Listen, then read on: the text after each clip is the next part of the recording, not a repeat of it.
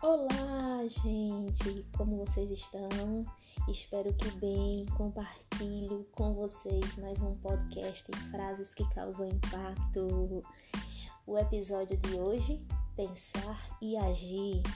A frase é impactante. De nada vale suas palavras se suas atitudes te contradizer. O autor desconhecido, para constar. E qual o sentido, o significado da frase? É tão fácil falar palavras bonitas, proferir um belo discurso, e quando de fato é necessário colocar em prática as ações, elas não são coerentes com o que foi falado. O agir foge completamente daquilo expresso verbalmente. Se não houver alinhamento entre palavras e atitudes, a verdade se traduz no que a pessoa faz ou deixa de fazer.